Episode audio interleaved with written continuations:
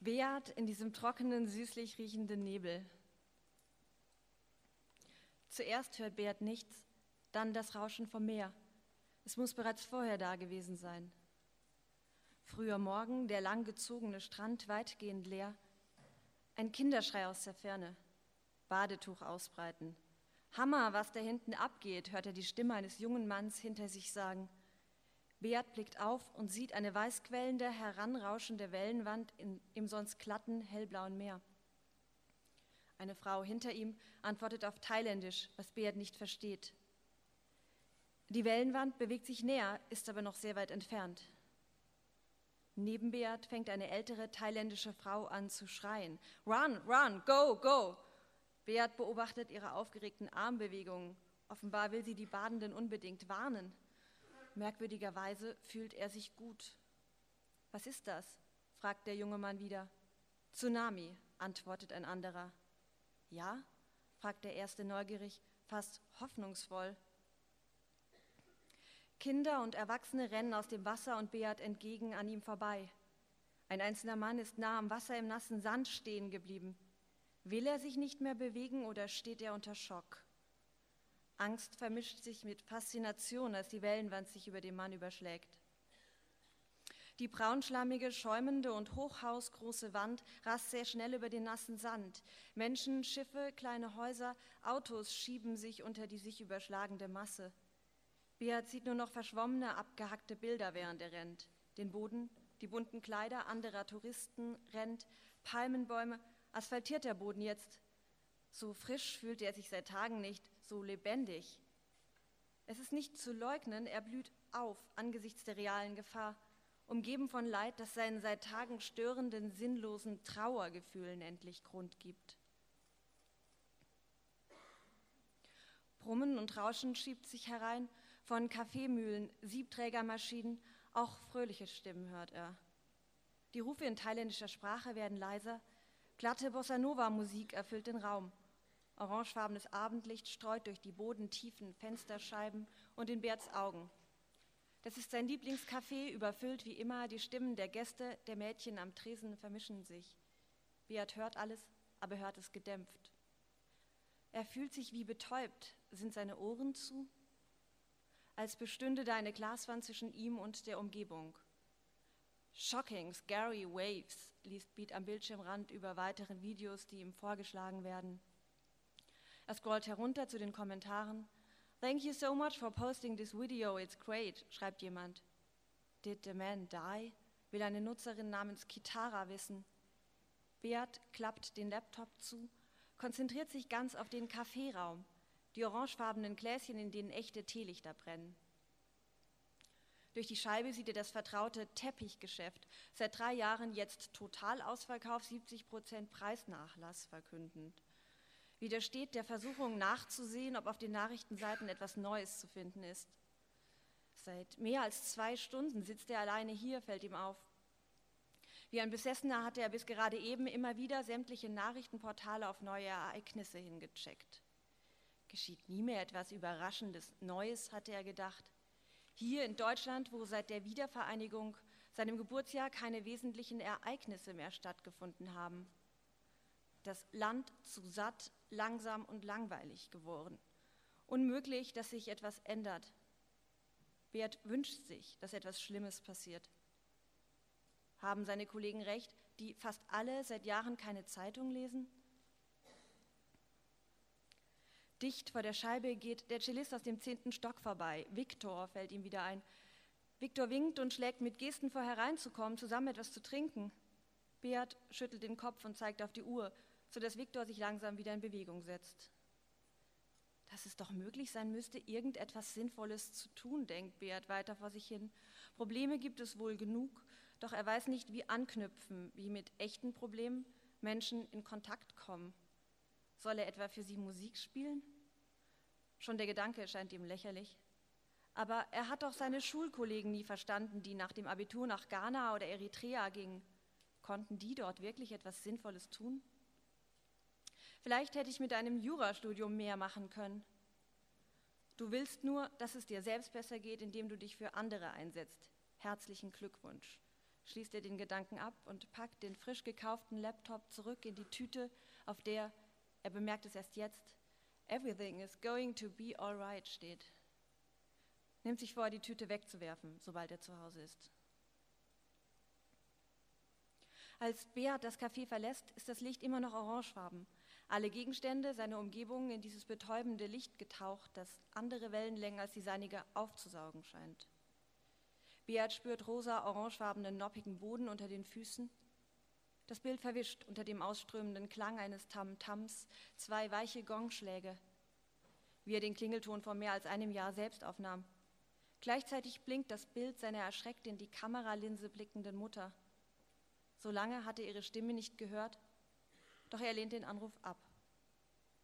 Kannst du das entbehren? hört er einen Bogendurchgang passierend, unter dem zwei Obdachlose beieinander stehen, den einen zum anderen sagen. Der, der fragte, steckt ein Geldschein ein, den der andere ihm anscheinend leid, nur wozu? Entbehren, was für ein schönes Wort, denkt Beat und empfindet einen Schwall Sympathie. Dann ist das orangefarbene Licht weg und alle Farben sehen aus wie gewohnt. Trockener, süßlich riechender Nebel umgibt ihn, steigt nach oben. Rote und blaue Lichtstrahlen überkreuzen sich auf Augenhöhe. Sie nähern sich und fahren wieder zurück. Eine an Banalität nicht zu überbietende Basslinie vibriert durch seinen Körper. Der Stick seiner linken Hand bewegt sich auf das Fell der Snare Drum zu, bremst kurz vor dem Berühren ab. Beat hört den Ton, den er eben beinahe gespielt hätte, eine Millisekunde zu früh. Trotz des ihn von allen Seiten anstrahlenden Lichts, diese Hitze, ich hasse Scheinwerfer, strengt er sich an, die Augen offen zu halten, zieht seine Lippen, wann immer es ihm wieder einfällt, zu einem künstlichen Lächeln. Ja, bewegt sich viel mehr als nötig wäre, um diesen Allerweltsrhythmus zu spielen. Damit die Bewegung ihm das Gefühl gibt, überhaupt etwas zu tun. Als endlich das Klatschen einsetzt und er zusammen mit den Geigen- und Celli-Mädchen, denen allen die Haare je kranzförmig um den Kopf geflochten sind, den niedrigen Raum verlässt, fällt ihm auf, dass die Sitzreihen nur an einer Seite besetzt sind, die restlichen Plätze weitgehend im Dunkeln liegen. Dass Fernsehshows wie Verstehen Sie Spaß, die als Kind gerne seien, unscheinbaren Allzweckhallen wie diese aufgenommen werden, hätte er nicht gedacht. Auch die Umkleidekabinen lassen nichts von Klemmer oder wenigstens Komfort erahnen. Geruch nach gammligen Turnschuhen, Schweiß. Zudem muss Beat sich teilen mit zehn Mädchen, die nun für das nächste Lied ihr Make-up auffrischen, ihn immerhin konsequent ignorieren. Zu eng hier. Er flieht in einen leeren Gang, findet ein leeres Zimmer, in dem nur ein Schreibpult steht, darauf ein aufgeklappter Laptop und in dem schwach nach Salz und Schwefel riecht. Oder bildet er sich das ein? Hier ist niemand, dem er genug vertrauen würde, danach zu fragen. Er tritt näher und tippt auf eine Taste des Laptops. Tonlos springt er an. Auf dem Sperrbildschirm ein langsam strömender Wasserfall. Beat vertieft sich in das Bild, bis ihm langweilig wird. Er verlässt das Zimmer. Zu den Toiletten geht's da lang, sagt ein leicht geschminkter Mann zu Beat und zeigt auf eine weiße Wand neben sich. Danke, ich möchte gar nicht, sagt Beat und bemerkt, dass es sich um einen der vier Solosänger der Schlagerboygroup handelt, mit der er gleich wieder auftreten wird. Ich habe früher auch Musik studiert, klassischen Gesang, sagt der Mann mit hoher Stimme, und dass er Alex heiße. Mit einer zarten Armbewegung gibt er Beat die Hand. Nur wenige Jahre älter als Beat ist er, also für einen Schlagersänger überraschend jung. Unruhige Augen, seine Hände fließen beim Reden durch die Luft. Später sang ich in einem Theaterchor, aber die Qualität gefiel mir nicht. Ständig Koordinationsprobleme im Chor zwischen Chor und Orchester, schlechte Dirigenten, schlechte Solisten. Deshalb bin ich hier gelandet. Bevor Beat antwortet, spricht Alex schon weiter. Mag sein, die Musik ist schlichter, dafür wird hier alles bis zur Perfektion getrieben. Der Soundcheck, die Kamerafahrten, der Moderator hat ein ausgeschriebenes Drehbuch. Alles perfekt organisiert, die ganze Perfektion ist sonst kaum zu finden.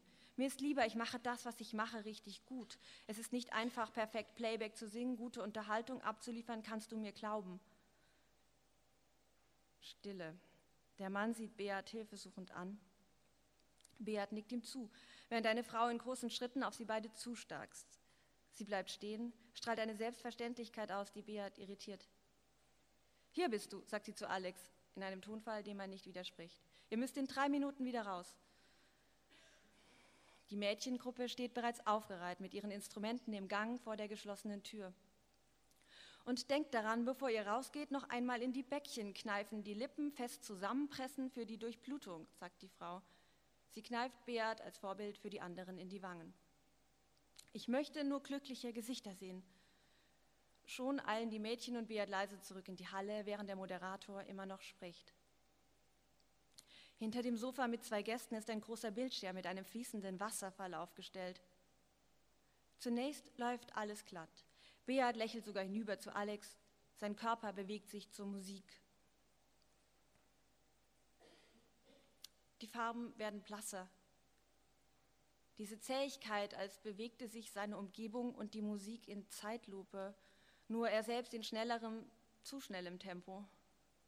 Fraglich, wie es ihn derart anöden kann, auf einer Bühne zu sitzen. Sein Blick bleibt an dem langsam strömenden Wasserfall hängen, an Kaskaden, fließenden Fäden, die ihn schläfrig werden lassen. Angenehm ist das. Er öffnet die Augen, zuckt zusammen. Kann es sein, dass er gerade eingeschlafen ist? An die letzten Sekunden erinnert Beat sich nicht.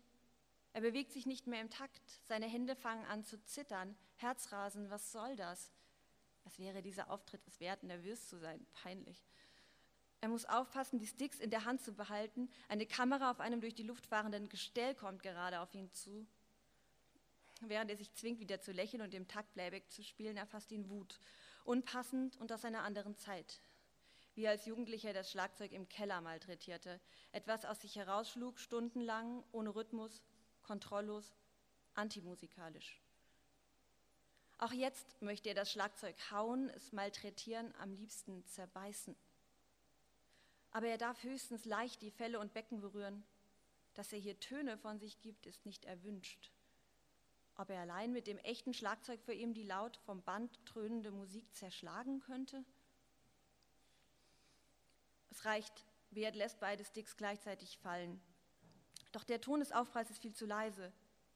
Alles unverändert, keine Blicke, die Musik vom Band, der Nebel, das Licht spulen sich weiterhin. Weiterhin ab. Hat niemand bemerkt, dass der Schlagzeuger einfach aufgehört hat? Niemand reagiert auf ihn. Er putzt sich die Nase. Hätte er doch wenigstens Nasenbluten. Wie lange dauert dieses Lied noch? Er betrachtet die lächerlich kleine, billig aussehende Bühne. Wieso wirkt im Fernsehen alles viel größer und hochwertiger? Die Mädchen verausgaben sich in ihren Bewegungen. Die vier Sänger drehen sich alle gleichzeitig einmal um sich selbst. Endlich setzt das Klatschen ein. Beat steht schnell auf und zieht sich aus der Halle zurück. Genug gesehen. Seine Kontodaten sind hinterlegt. Kein Bedürfnis, sich von irgendjemandem zu verabschieden. Stille Erleichterung, als er wieder im Wagen sitzt. Sein eigenes Schlagzeug unberührt, unbeschmutzt, denkt er fast. Er fährt los. Müdigkeit ergreift seinen Körper. Seine Bewegungen werden zäher, Allein den Arm auszustrecken, den Gang zu verstellen, eine langsame Überwindung. Im Parkhaus beschließt er, noch in einer Bar auf den Kapuzinerblanken einen Whisky zu nehmen, da es Freitagabend ist. Rote Polstersessel, die Lampe sieht aus, es flögen hunderte weiße Zettel aus der Glühbirne. Es ist zu laut, um Wörter aus fremden Gesprächen herauszuhören, was Beat gefällt. Auf das Getränk wartend, einen schottischen Islay Single Malt, Beat stellt sich vor, er wäre wieder auf der gräsernen Insel, öffnet er auf dem Handy mehrere Nachrichtenportale parallel. Eine ihm flüchtig bekannte Versistin am anderen Ende des kleinen Raums lächelt über den Kopf ihres Gesprächspartners hinweg ihm zu. Flugzeugabsturz über Frankfurt, 224 Tote. So die erste Nachricht auf allen Portalen. Erst kann er es nicht glauben. Steht das in Zusammenhang mit, hat er sich das gewünscht? Die Gäste um ihn herum trinken, lachen, reden einfach weiter. Beat spürt leichte Übelkeit, seine Gesichtshaut rot und heiß. Um sich abzulenken, sucht er nach dem Video von Verstehen Sie Spaß, seinem heutigen Auftritt, findet es sofort in der Mediathek. Beat spult bis fast ans Ende zum letzten Lied, bei dem er die Sticks fallen ließ. Hinter dem Schlagzeug sitzt ein sicher 60-jähriger, dunkelhäutiger und muskulöser Mann, bewegt sich fließend im Takt seine Sticks berühren die Snare Drum nicht. Kurz, hält er in der Bewegung inne, lächelt in die Kamera, winkt